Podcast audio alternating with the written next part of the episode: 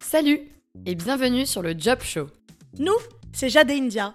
On est deux étudiantes et deux meilleures amies qui, comme toi, se demandent encore ce qu'elles veulent faire plus tard. C'est en allant en soirée, au café, à la rencontre des jeunes et en discutant de notre avenir que notre déclic est survenu. Nous ne connaissons pas la moitié des métiers qui nous entourent. On part donc en mission t'aider à réaliser la carrière de tes rêves à travers une palette infinie de possibilités. Alors cap sur l'avenir où l'orientation devient un plaisir, à chaque épisode du Job Show, tu découvriras un nouveau métier à travers le parcours d'un jeune professionnel. Que tu sois lycéen, étudiant ou même en début de carrière, déterminé mais sans aucune idée par où commencer, tu es au bon endroit. Cet épisode est fait pour toi. Hello à tous et bienvenue dans un nouvel épisode du Job Show. Et aujourd'hui, on vous parle d'un métier un peu spécial qui se doit et qui a pour mission de suivre les différentes tendances et les évolutions de la société. Bien d'ailleurs, comme nous le savons tous, avec le développement de la technologie et notamment la numérisation des journaux, le monde des médias a dû faire face à de nombreux enjeux ces dernières années. Heureusement qu'il existe des spécialistes comme Chiara, qui est venue aujourd'hui nous parler de son métier, où elle conseille justement les médias, non seulement sur les différentes tendances à suivre, mais aussi sur comment être rentable le plus longtemps possible. Hello Chiara, comment vas-tu? Très bien, et toi? Bah écoute, super, merci. Euh, donc, comme pour tous nos invités, je vais d'abord te demander de te présenter rapidement, s'il te plaît. Alors, je m'appelle Chiara, j'ai 25 ans et je suis chef de projet euh, éditorial dans les médias. Ok. Euh, est-ce que, avant d'en arriver là, tu peux nous parler un petit peu de, des études que tu as fait ou des différents stages que tu as pu faire euh, avant de commencer justement chez, chez Claire Bien sûr. Alors moi, j'ai fait une licence de lettres à la Sorbonne avant d'intégrer le CELSA en parcours communication en spécialité médias. Ensuite, j'ai fait différents stages. D'abord chez Brut, euh, où j'étais au Brain Content. Euh, donc en fait, le Brain Content, c'est euh, réaliser des reportages sur des sujets de société pour des marques, donc en mettant en avant les valeurs des marques sous forme de format journalistique. Et en fait, c'est comme ça que se financent la plupart des médias digitaux. Ensuite, j'ai été chez Click. Là, chez Click, je faisais du reportage et j'écrivais les interviews pour les émissions. Et après, j'étais chez BFM, où là, j'étais à la programmation et au reportage des émissions politiques, notamment pendant les élections de 2022. voilà, j'ai aussi été chroniqueuse chez Bismart, où là, pour le coup, j'interviewais des, jeunes entrepreneurs pour essayer de comprendre leur parcours et ce qui les différenciait des euh, entrepreneurs français, parce que c'était des entrepreneurs euh, étrangers. Euh, voilà, et aujourd'hui je suis chez Clar. Donc Clar, c'est vraiment une boîte qui est à la hum, frontière entre le journalisme et le consulting. Ok. Et donc, donc après tes études de lettres, tu t'es quand même vachement tournée vers, un, vers le milieu plus ou moins relié au journalisme. Ouais. mais pourquoi avant tout avoir fait des études de lettres? Alors, euh, j'ai fait des études de lettres pour être tout à fait transparente avec vous au début parce que j'ai fait euh, une terminale L. Euh, et que je savais pas tellement ce que je voulais faire. je savais que je voulais faire du journalisme après. c'est toujours ça qui, qui me plaisait. je pense que j'avais pas la maturité pour faire une prépa à l'époque, donc Hippocane Cagne. donc j'ai fait des études de lettres et, et j'ai adoré. Et en fait, je considère que pour bien écrire, il faut passer par là. Il faut d'abord étudier tous les auteurs pour euh, comprendre ensuite euh, comment écrire de façon euh, plus succincte, de parler de sujets plus journalistiques. C'est très important comme, comme formation, je pense. Voilà. Et, et donc après, tu as intégré le CELSA. Ouais. bah déjà, bravo. Parce que le CELSA, c'est très prestigieux et, et en plus, c'est la, la, meilleure école pour apprendre les médias en France. donc, comment tu as fait pour rentrer au CELSA? Quels étaient un petit peu le processus de recrutement? Tu as dû passer des examens et aussi combien de places étaient disponibles? Alors le CELSA, c'est euh, une école qui, euh, dans, laquelle on rentre sur concours. Donc euh, c'est un concours qui, qui se passe en 4 heures, en fait, où il y a deux épreuves. Une épreuve de... On peut appeler ça une sorte de dissertation sur un sujet, souvent qui est lié à l'actualité, et une, une étude de cas. donc voilà, on est à peu près 3000 participants et à la fin, il n'y en a que 150 qui sont pris par promo. Euh, voilà, et donc ensuite, euh, une fois qu'on réussit l'écrit, il y a une partie orale, où là c'est vraiment un entretien euh, comme un entretien d'embauche, où aussi on pose des questions beaucoup sur l'actualité, sur notre façon de voir le monde des médias. Euh, donc moi j'ai fait une prépa euh, à côté de mes études de lettres pour pouvoir avoir le CELSA. J'ai réussi l'écrit la première fois et raté l'oral et je l'ai eu la seconde fois. T'as fait quoi? T'as fait IP Sup? Ouais, j'ai fait IP Sup, euh, IP Sup dans le Marais, qui était une super prépa, franchement hyper intéressante, surtout pour les concours blancs, qui pour moi sont essentiels s'il y a des gens qui veulent passer le CELSA. Euh, parce qu'en fait c'est un entraînement, c'est pas si difficile que ça, juste faut être parfaitement entraîné. Et, euh, du coup voilà. Moi aussi j'avais passé euh, les concours, malheureusement j'ai pas eu la même chance que Chiara, je n'y suis pas. Mais en tout cas pour nos auditeurs ça a changé, maintenant c'est en ligne. Donc moi l'année où j'ai passé le CELSA c'était il y a deux ans, c'est un examen de 36 heures, donc on n'est plus sur 12, deux heures de, dissertation et deux heures d'études de cas ou je sais plus, je sais plus ce qu'il y avait. Euh, maintenant, c'est un concours de 36 heures sur une question hyper large. Donc, euh, il y a aussi cette difficulté euh, qui a changé. Mais en tout cas, vraiment bravo pour le CELSA. Mais du coup, tu as dit que tu voulais devenir, que tu voulais te rapprocher du monde du journalisme, alors que le CELSA, tu étais en parcours média. Mais est-ce que tu avais des cours de, de journalisme dedans? Alors ouais, j'avais des cours de journalisme. En fait, j'ai pas fait le parcours journalisme parce que j'avais peur que ça me ferme des portes si jamais je décidais à la fin de plus vouloir faire ça. Euh, mais globalement, c'est quand même assez similaire. Euh, oui, j'avais des cours de journalisme, bah, je faisais comme vous. Euh, aussi, je, au-delà des cours théoriques, j'apprenais à tourner des podcasts, à parler à la télévision, à écrire des articles, toutes ces choses-là. Donc c'était hyper intéressant, mais même si on ne veut pas faire de journaliste mhm. après, de journalisme c'est une bonne formation. C'est une bonne formation par exemple pour ce que je fais aujourd'hui, mais même pour euh, plein d'autres métiers euh, euh, du monde des médias, programmation dans des chaînes de télé, au marketing même. C'est hyper intéressant de connaître vraiment tous les métiers de ce monde-là. Ok. Et donc, euh, tu as toujours été intéressé par les médias, et tu es aujourd'hui dans les médias, et tu es spécialisé en brain content. Est-ce que tu peux revenir un peu euh, sur le brain content et exactement ce que ce que c'est et à quoi ça sert? Ouais, alors là aujourd'hui, je fais plus de brain content. C'était vraiment quand j'étais chez Brut. Euh, le brain content, en fait, c'est tout simplement faire des reportages comme on pourrait le faire pour un sujet en général, politique. sociétal, mais en mettant en avant une marque, en mettant en avant ce que porte une marque comme valeur. pour vous donner un exemple, par exemple, chez Brut, j'ai fait on a fait un reportage sur Nike. Et pour mettre en avant euh, euh, ce que faisait Nike, on a, fait, euh, on a tourné dans un stade de foot en banlieue pour mettre en avant un club de foot féminin. Et en fait, c'était sponsorisé par Nike. C'est pour montrer en fait ce que fait Nike au-delà de simplement vendre des, des, vêtements, des baskets, etc. C'est montrer un autre pan d'une marque exactement comme un reportage serait fait pour autre chose. Voilà. Ok. Et chez Bismart, euh, toi, tu étais sur le plateau en tant que chroniqueuse, donc tu avais ta propre chronique. Et après, tu as été journaliste, euh, comme tu l'as dit, chez BFM et chez Click. Est-ce que tu peux nous expliquer en fait la différence entre une chroniqueuse et une journaliste? Est-ce qu'il y a beaucoup de points communs? Alors, euh, une, journaliste n'est pas forcément chroniqueuse, mais une chroniqueuse est forcément journaliste. Euh, en fait, la différence, c'est juste qu'une journaliste plus classique va écrire, mhm. ou alors va faire des recherches, euh, va, euh, va faire des interviews, des pré-interviews, va faire plein de choses comme ça, va faire de la programmation d'invités, tout ça c'est du journalisme. Il y a aussi tous les gens qui sont en backstage, hein, qui sont vraiment quasiment aussi important même que les gens qui sont sur, sur le plateau. Qui font les, qui font les fiches des qui présentateurs. Font les fiches des présentateurs, qui font, même qui sont en régie, qui sont dans l'oreillette du présentateur, qui font la mécanique de l'émission et tout. Et pour revenir à ta question, euh, chroniqueuse, euh, c'est vraiment euh, écrire sur un sujet de façon parfaitement concise. donc c'est pas du tout comme une écriture d'un article où c'est beaucoup plus long. c'est vraiment beaucoup plus concis, beaucoup plus court, et c'est raconter en un temps record les informations les plus importantes sur un sujet. Voilà. Et est-ce qu'il n'y avait pas un peu un, stress d'être sur le plateau? Est-ce que tu dis c'est en direct, donc tu n'as pas trop le droit à la faute? Si, carrément. Il faut se préparer, c'est de l'entraînement. Franchement, c'était euh, beaucoup d'entraînement. Euh, après, évidemment, on parle pas du tout euh, du JT de TF1 ou de France 2, donc franchement, la, la, pression est moindre. Mais, non, mais c'est une pression à son niveau. Mais c'est une pression à son niveau, et franchement, c'est un très bon exercice parce que bah déjà, tu vois une vraie évolution entre ta première chronique et par exemple ta 15e ou ta 20e, parce qu'en fait, tu es très stressé, et c'est très compliqué de réussir à la fois à euh, avoir un propos construit, à articuler, à regarder là où il faut, euh, à sourire, euh, à pas trop sourire, à répondre aux questions des gens. Et donc en fait, c'est plein de choses en même temps qui se, qui se, qui superposent. Et, donc c'est un super exercice, même d'éloquence en général pour le reste. ça m'a beaucoup. Moi aujourd'hui, je fais beaucoup de présentations dans des, dans des médias pour les gens, etc. Et ça m'a beaucoup appris en fait. C'est un peu un rêve d'être présentatrice, d'arriver sur le, sur le plateau. Et donc, T'as bossé quand même pour Canal+, t'as bossé pour Brut, donc euh, c'est des grosses boîtes. Et de lesquelles de tes, lequel de tes expériences euh, t'as le plus marqué euh, pendant tes stages? Pendant mes stages, alors BFM clairement parce que j'étais, je suis arrivée le deuxième jour de la guerre en Ukraine ah et c'était aussi très, sujet très tension.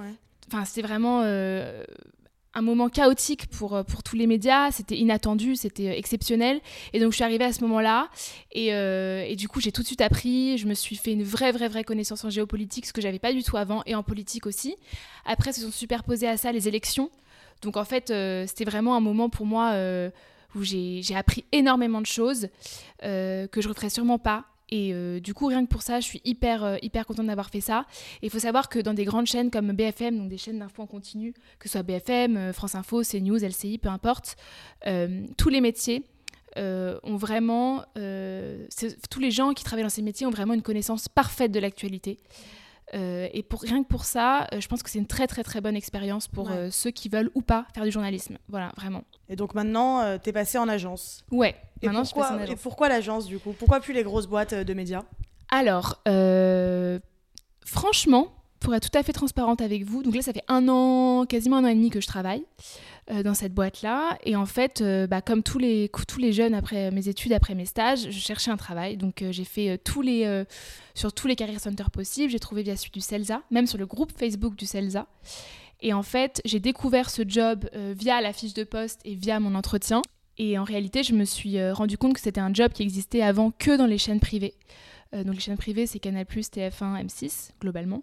Et en fait, euh, c'est un, travail de, marketing euh, qui est au sein des chaînes pour mettre en avant vraiment de façon très travaillée les programmes qui sont mis à l'antenne. Et donc mes boss ont décidé vraiment de faire ça pour tous les autres médias en dehors de Canal+, parce qu'elle travaillait chez Canal+, avant. Et donc j'ai trouvé ça comme ça et, euh, et, je me suis dit que c'était une parfaite euh, transition. Enfin, c'était vraiment un mariage entre le consulting, le marketing, la pub et le journalisme. Et donc que ça a euh, vraiment concilié tout ce que j'aimais et tout ce que je savais faire. Et du coup, bah voilà, j'ai fait ça et j'adore et je regrette absolument pas. Voilà. Est-ce que tu peux nous, réexpliquer un peu grosso modo ton métier et tes missions? Et, l'acheminement de, de, tes missions Alors, je suis chef de projet éditorial, donc concrètement, c'est aider euh, les médias, donc euh, principalement les chaînes de télé et les chaînes de radio, à se trouver une voie, à euh, capter vraiment l'attention des téléspectateurs dans un monde où la parole est illimitée et constante. Donc globalement, c'est ça. Et pour les aider à trouver cette voie-là, on va proposer différentes choses. Donc la première mission qu'on fait généralement, c'est un exploratoire de tendance par cible. Donc souvent, les médias euh, ont un peu de mal à comprendre ce que certaines cibles euh, aiment regarder. Donc par exemple, si je prends les 18-34 ans, donc la Gen Z, c'est vraiment un exploratoire qu'on a beaucoup fait cette année. Euh, là, pour le coup, on va faire des études pour comprendre le rapport que les jeunes ont à l'écologie, le rapport qu'ils ont au travail, le rapport qu'ils ont en général au sport, à beaucoup de choses. Donc à partir de là, on va faire des études. On va euh, regarder sur les chaînes étrangères, sur les festivals un peu niche euh, à l'étranger. On va faire un répertoire de tous ces contenus-là pour ensuite les donner aux médias et leur montrer euh, clairement ce qu'ils aiment par catégorie. Mais donc quand tu parles de travailler avec des chaînes télévision et des chaînes radio pour, pour trouver leur voix, c'est souvent. Est-ce que c'est des chaînes qu'on connaît, des chaînes déjà connues, qui existent déjà, ou alors qui sont nouvelles? Alors, je travaille globalement que pour les chaînes enfin, les chaînes traditionnelles, hein, vraiment qui ont du mal justement à trouver leur place face aux réseaux sociaux. Euh, donc notamment, je travaille pour France Télé, Canal+, M6, TF1. Euh, je travaillais aussi pour Brut. Euh, ah oui, donc des, ouais, les grosses boîtes. Des grosses boîtes. On travaille globalement pour, pour toutes les chaînes de télé. Et en radio, on travaille pour Europe 1 et France Info, France Inter, Radio France en général. Euh, et en fait, c'est souvent ces chaînes-là et ces chaînes de radio-là qui nous demandent de, de, faire ces exploratoires par cible pour voir s'ils sont dans le coup ou pas, pour comprendre où est-ce qu'ils ont des marges d'amélioration, où est-ce qu'ils en ont, euh, où est-ce qu'ils sont déjà très bien placés. Et donc, c'est très très intéressant. Et en fait, c'est un travail qui est à la fois médiatique, mais aussi très sociétal, parce qu'on comprend vraiment quelles sont les grandes mouvances de nos sociétés et le rapport des jeunes euh, au monde, en fait. Voilà. Donc, très très actuel.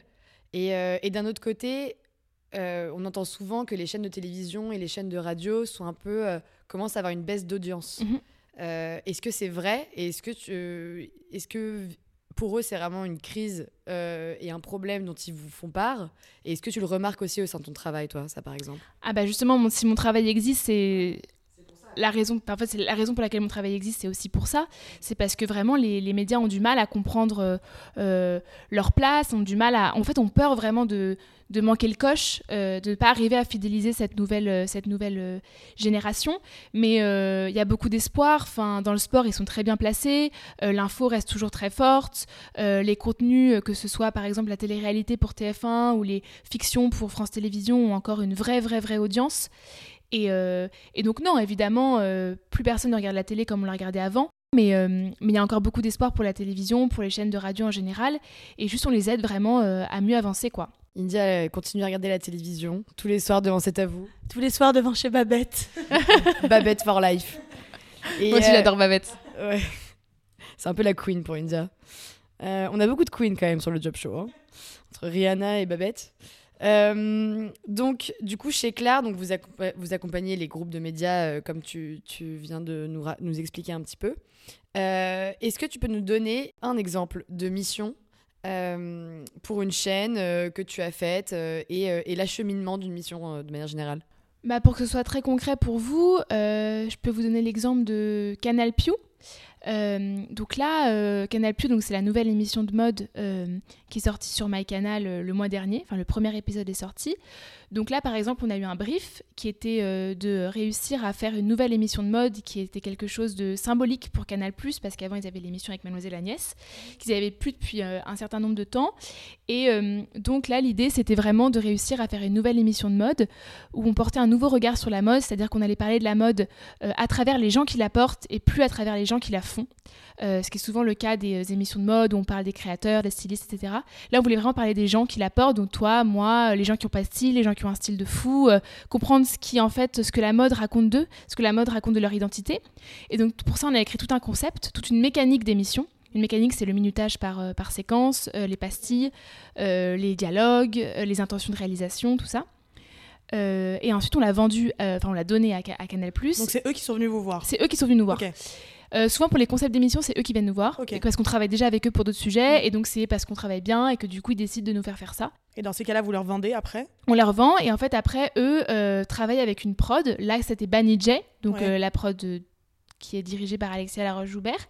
Et nous, ensuite, à partir du moment où on l'a vendu, on suit toute la réalisation pour voir si ça correspond parfaitement au brief qu'on a fait, au concept, à la mécanique, etc.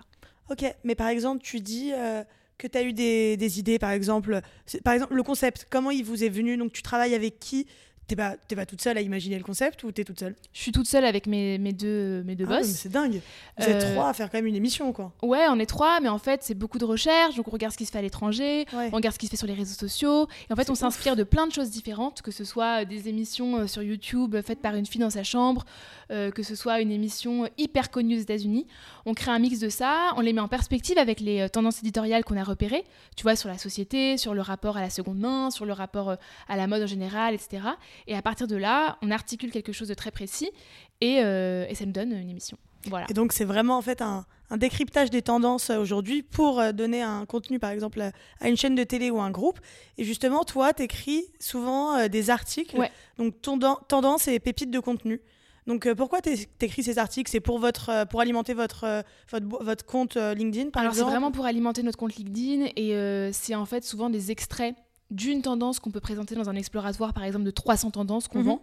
Donc c'est vraiment euh, pour que les médias le voient. Euh, c'est pas du tout pour attirer de nouveaux clients par exemple? c'est pour attirer des nouveaux clients c'est aussi pour que nos anciens clients voient qu'on est toujours à la page et qu'on continue de publier qu'on fait pas ça uniquement pour eux euh, moi, même quand j'ai pas de clients, tous les jours, je lis la presse, je regarde ce qui se passe. On a des logiciels aussi mhm. qui nous montrent toutes les émissions qui existent dans le monde entier. Donc, je me fais toujours une veille constante pour pas pour rien manquer. Euh, et, voilà, et c'est pas du tout des posts qui visent à avoir euh, par exemple une audience ou être likés. C'est vraiment pour que nos clients euh, puissent s'inspirer de petites choses gratuitement et qu'après, évidemment, ils nous commandent un truc plus gros. Et donc, c'est quand même beaucoup, beaucoup de recherche, beaucoup de, beaucoup de documentation. Beaucoup de veille. C'est beaucoup En fait, c'est vraiment un travail de. de... C'est un mélange de journalisme et de planning strat. C'est vraiment ça. Du coup, en fait, toi, chef de projet éditorial aussi, tu dois vérifier en proposant ces émissions que la ligne éditoriale des médias est quand même hyper bien, hyper bien respectée. Bien sûr, ouais, hyper, bien sûr. hyper bien respectée. Donc ça, c'est une de tes missions. Mais par exemple, euh, Canal Pew, quand elle, t'a fait ta demande, elle t'a fait une demande assez globale, on veut un truc de mode. En fait, euh, Canal Plus nous est venu nous voir en disant voilà, nous on veut une émission de mode incarnée par, par euh, Piu Piu. C'est eux qui ont décidé l'incarnation, ça, ça dépend. Euh, voilà, mode Piu Piu, en gros, à vous de jouer. Donc là, pour le coup, à partir de là, on a tout déroulé, on a fait les entretiens avec elle pour comprendre ce qu'elle voulait dire aussi, évidemment. beaucoup d'allers-retours, beaucoup d'allers-retours avec les réalisateurs. Et puis ensuite, on a, on a écrit tout et on l'a proposé à Canal+. Il y a eu peut-être quelques petits ajustements. Et à la fin, voilà, c'est sorti comme ça. Donc tu aurais pu être à l'initiative ou pas de la, la nouvelle euh, plateforme de TF1, TF1 On a travaillé pour eux aussi. Ok. On a travaillé pour eux, euh, pour le coup, sur les thématiques à mettre en avant, mhm. euh, justement pour pas qu'ils se trompent de, d'angle, pas qu'ils se trompent de, de choses à mettre, à mettre en avant. Donc on a beaucoup travaillé pour eux. et aussi beaucoup dans la rédaction de la plateforme. Ce qui est écrit sur la plateforme, on a beaucoup travaillé dessus. Voilà. Vous avez quand même énormément de projets alors que, que vous êtes que trois. Ouais, on a beaucoup de projets parce qu'on est que trois, mais il faut savoir que moi, mes deux boss ont bossé pendant dix ans chez Canal. Donc, euh, elles ont beaucoup de contacts. Ouais. Et, euh, et, beaucoup d'anciens de Canal sont chez TF1. Et beaucoup de... Donc, c'est un petit monde. Donc, un petit euh, monde, les médias. Elles ont gardé des, des, contacts. Et c'est pour ça qu'on travaille pour toutes les chaînes. Donc, grosso modo, vous êtes trois au sein de l'agence. comment ça se passe, du coup, la, la répartition des tâches et le travail en si peu comité, alors que vous travaillez quand même avec des grosses boîtes de médias? Euh, qui eux sont euh, des, euh, des milliers, j'ai envie de dire, d'employés. On travaille vraiment ensemble, on développe par exemple sur la partie stratégique, les lignes éditoriales, précisément les, les études, parce qu'on a les études quantiques, Ali, etc. Ça, c'est beaucoup plus mes boss qui le font en majorité. Moi, je m'occupe principalement des, de construire les exploratoires de tendance, d'écrire les concepts d'émissions qui sont ensuite évidemment relus par mes boss, et de faire de la recherche de talent. On fait beaucoup de recherche de talent aussi pour les, la radio. Et, et du coup, voilà, c'est comme comme ça qu'on s'organise. On prend jamais non plus trop de, trop de sujets parce qu'on peut pas, on n'a pas les mains. Et, euh, et s'il faut, on bosse avec des freelances. Et qu'est-ce que tu veux dire par recherche de talent? Alors, recherche de talent, c'est tout simplement euh, rechercher des nouvelles incarnations pour, euh, pour euh, la radio, pour la télé, des nouveaux visages, en fait, des nouvelles journalistes, des nouveaux reporters, des nouveaux éditorialistes, que ce soit des philosophes, des, des, écrivains, des scientifiques, en fonction de la thématique de l'émission. Nous, on fait une recherche énorme de ces gens-là, et ensuite, on leur propose 50 propositions, et à partir de là, ils piochent ou non dedans. Moi, je veux trop être un talent. Non, mais vraiment, genre pour le coup. Tu penses qu'avec mon background de business et de théâtre, je peux. Bah, en fait, le truc, c'est que pour le moment, dans les briefs qu'on a, euh, c'est quand même des gens qui ont déjà fait des choses, tu vois, euh, qui ont déjà des têtes. Euh, pas forcément des, talents de, de, ouf, tu vois, mais qui ont soit déjà écrit un livre, soit déjà fait de, un peu de radio, soit. Parce que le problème, c'est que proposer des gens qui n'ont jamais fait de radio à la radio, notamment à des chaînes comme France Inter ou France Info, c'est quand même un gros risque qu'on prend. on a eu beaucoup de briefs, d'ailleurs très marrants l'année dernière pour Europe 1, avec des humoristes donc ça, c'était super marrant à faire. Ah, génial. T'as dit que tu bossais quand même avec des boîtes, euh, des boîtes privées souvent parce que elles ont plus de budget, je pense, pour faire euh, appel à une boîte extérieure. Mais du coup, France Télé, donc c'est un groupe public, et eux, ils ont un budget exprès justement pour appeler à des boîtes extérieures? Carrément, on travaille beaucoup avec France Télé. Euh, ils adorent euh, nos présentations euh, d'explorateurs éditoriaux. Parce qu'ils ont quand même un service d'études. Ils ont un service d'études, bien sûr, et c'est vraiment un complément des services d'études. en fait, souvent, ça permet aussi aux médias de se dire, ok, bah là, en fait, on est bien placé. souvent, on met des exemples aussi de France Télé pour France Télé, leur dire, voilà, sur l'écologie, vous êtes vraiment très doué par rapport aux autres chaînes de télé. En revanche, sur la santé mentale, il vous, reste, il vous manque encore quelques contenus. Euh, donc on leur a fait euh, deux exploratoires, un sur la CIB 1834 et un sur la RSE. Euh, et ouais, évidemment, ils ont un budget pour ça. Voilà, tant mieux. Tant mieux qu'ils aient un budget. Et, et, quand tu parlais justement de, un peu des tendances dont vous parlez, donc l'écologie, la santé mentale, quelles sont les grandes tendances en ce moment actuelles? Alors, pour moi, les grandes tendances actuelles... Pour les médias Pour les médias, c'est évidemment prendre le tournant de l'écologie euh, de façon euh, juste, en fait. Je pense que c'est le plus difficile parce que parler de l'écologie en général, évidemment que tout le monde s'y intéresse. Mais euh, le rôle des, médias, c'est vraiment d'en parler de façon juste, de mettre en avant un journalisme de responsabilité plus qu'un journalisme classique, d'aider de, à trouver des solutions plus que juste alarmer en parlant des incendies, etc. Donc ça, pour le coup, c'est vraiment une mission qu'ils ont à remplir. Euh, chez les jeunes, il y a une vraie question de la santé mentale qui, euh, qui est cruciale. Euh, après, tu vois, tous les documentaires de Selena Gomez, etc., il faut vraiment qu'ils réussissent à, à, prendre la main sur ces sujets. Et pareil, sans, sans opportunisme, vraiment qu'ils parlent très clairement de, de, ce qui se passe chez les jeunes, de ce qui a touché les jeunes ces dernières années avec le Covid, etc. Il y a aussi tout un pan, mais qui touche toute la société vraiment. C'est le paradoxe en fait qui nous pétrit tous de à la fois être très inquiet par rapport à l'avenir, euh, très inquiet par rapport à l'écologie, donc euh, de prendre le vélo tous les jours, mais de partir en vacances en avion, tu vois, de prendre des Deliveroo, mais de s'habiller euh, sur Vinted.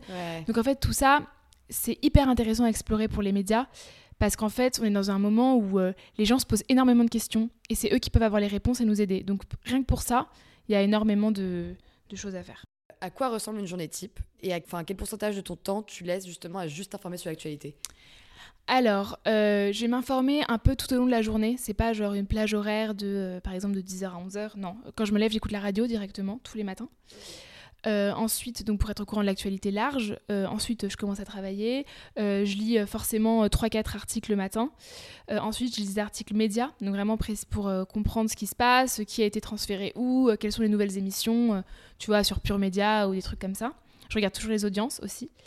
voilà, et pour répondre à la journée type, donc voilà, je me lève, j'écoute la radio. Ensuite, franchement, c'est très, très différent, mais j'ai pas de journée type en fait. Vraiment, j'ai pas de journée type.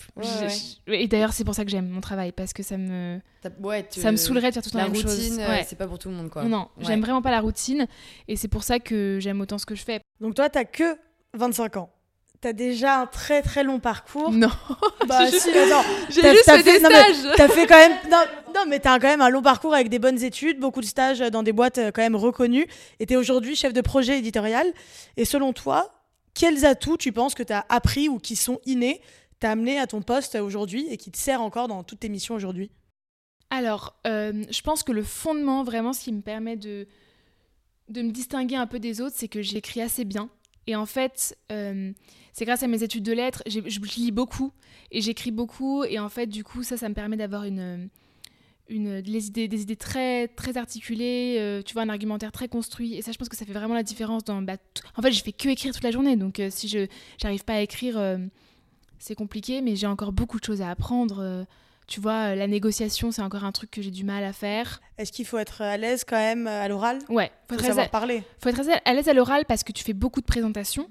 Donc, euh, il faut être sûr de toi. Et en fait, c'est compliqué quand tu as 25 ans. Parce qu'en fait, moi, comme je suis seule dans ma boîte et que mes deux boss ont 40 ans à peu près, euh, moi, je suis vraiment tout le temps la plus jeune avec des gens qui sont beaucoup plus âgés que moi. Tu dois beaucoup apprendre. Du coup, j'apprends beaucoup d'eux. Et euh, surtout, je dois m'exprimer et pas hésiter. Et en fait, être sûr de ce que tu dis, même quand on n'est pas forcément sûr, parce qu'il il faut qu'ils te prennent au sérieux comme si tu avais bah, 40 ans ou 30 ans, tu vois. Et ça, pour moi, c'est le plus difficile de vraiment être pris, penser qu'on me prend au sérieux alors que je suis très jeune. Voilà, c'est tout. Mais tu, tu, sais ce que tu vaux quand même. Pas tellement. Ah. Franchement, il faut que tu sais, nous on sait ce que tu vaux. Franchement, pas tellement. le job show est là exactement. Comment tu te vois évoluer? Est-ce que tu te vois continuer à rester euh, dans ta boîte, dans cette agence? Ou est-ce que tu aurais envie de passer euh, dans un groupe de médias, dans une chaîne, sur une chaîne plus peut-être? Euh, pas pour le moment. Euh, pour le moment, j'ai vraiment envie de rester là. On est au début, tu vois, ça fait pas longtemps qu'on existe. Et euh, moi, ça, ça me fait trop marrer aussi d'être dans une aventure assez entrepreneuriale, tu vois, de réussir à avoir le plus de clients possible. De, Il y a un certain côté commercial quand même. Oui, j'ai un vrai côté commercial pour le coup. Et c'est là, pour le coup, j'ai besoin, vraiment besoin de me, de me renforcer. Tu vois, c'est encore difficile pour moi de démarcher des clients. J'ai l'impression que je suis pas légitime et tout. Mais euh, du coup, j'ai très envie d'apprendre, de continuer à apprendre ça. Euh, ça m'éclate d'être dans une petite structure parce que j'ai beaucoup plus de, de, responsabilités en fait. Et du coup, euh, non, franchement, je me vois encore continuer longtemps là, si possible. Hein. Si on ne me fait pas virer. On te le souhaite. Non, on te le souhaite. si je me fais pas virer. On te, met, pas l'œil, hein, franchement. Et maintenant, on va, on va passer à une question un peu phare du job show. Est-ce que tu peux nous parler vite fait des avantages et des inconvénients de ton métier? Je vais te donner deux avantages, deux inconvénients. Ça vous va? Très organisé. Très organisé. Alors le premier avantage, c'est que tu fais vraiment une culture de dingue parce que euh, tu lis énormément de choses, tu regardes beaucoup de choses, t'écoutes beaucoup de choses. Euh, et donc rien que pour ça, euh, c'est un job dingue. Tous les jours, j'apprends énormément. Et en fait, quand tu travailles et que l'actualité est ton travail, bon bah finalement, tu es tout le temps informé et tu es tout le temps hyper riche de plein de choses. Le deuxième avantage, je dirais que c'est que tu réussis en fait déjà à... En fait, le deuxième avantage, c'est que tu fais des presses devant beaucoup de gens. Donc ça, c'est quand même, euh, bah, c'est d'éclat, c'est hyper cool et puis, euh, et puis ça t'apprend beaucoup. Euh, ça, moi, j'adore, tu vois. Donc ça, c'est quand même hyper, hyper cool. et les inconvénients, c'est que tu écris beaucoup, beaucoup seul. Donc parfois, c'est compliqué de toi-même avoir un recul sur ton travail.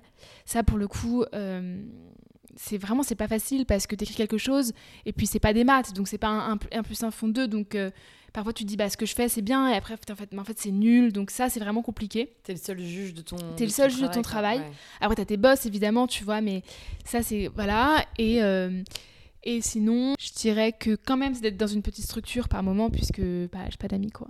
Enfin j'ai pas trop d'amis, euh, genre je suis toute seule, tu vois. Mais euh, un petit after work, c'est très rapide. Ouais. ouais. C'est vrai en même temps. J'irai voir les autres gens du job show, ils m'emmèneront. Exactement. Mais euh, non, voilà, je dirais que c'est ça. Ok. Et, dans les... et entre chroniqueuse, journaliste et maintenant chef de projet éditorial, qu'est-ce que tu as préféré entre les trois? Ce que je fais aujourd'hui sans hésiter, mais ça me dérangerait pas du tout de faire. C'est complètement conciliable avec d'autres choses. Donc faire ce que je fais et en plus être chroniqueuse, franchement, ce serait mon rêve. Pour le moment, j'ai pas le temps. Ouais. Mais si j'ai un peu le temps, je pense que je le ferai. Voilà. Et, euh, et donc, si jamais ça intéresserait quelqu'un de notre euh, audience euh, de faire ton métier, justement, d'être chef de projet éditorial. Ouais, je cherche mon prochain stagiaire, peut-être. Ah, bah Non, mais peut-être que bientôt on va chercher notre prochain stagiaire, donc ça intéresse des gens. Ok. Et eh bah écoute, je pense que tu auras beaucoup de demandes sur LinkedIn bientôt. Euh, est-ce que donc tu aurais des conseils à donner aux jeunes et peut-être, bah, qu'est-ce que tu recherches dans ton prochain stagiaire, justement? Moi, si j'ai un conseil à donner aux jeunes, c'est de pas trop rester dans les, dans les cases qui sont, euh, qui sont... En fait, c'est de vraiment s'intéresser, de découvrir plein d'autres métiers. Euh, au-delà des métiers qu'on a l'habitude de nous présenter.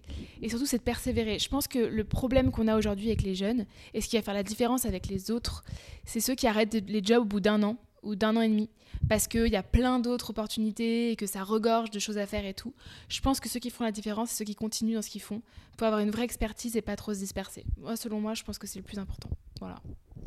Ah, je pense que, je pense que tu as raison.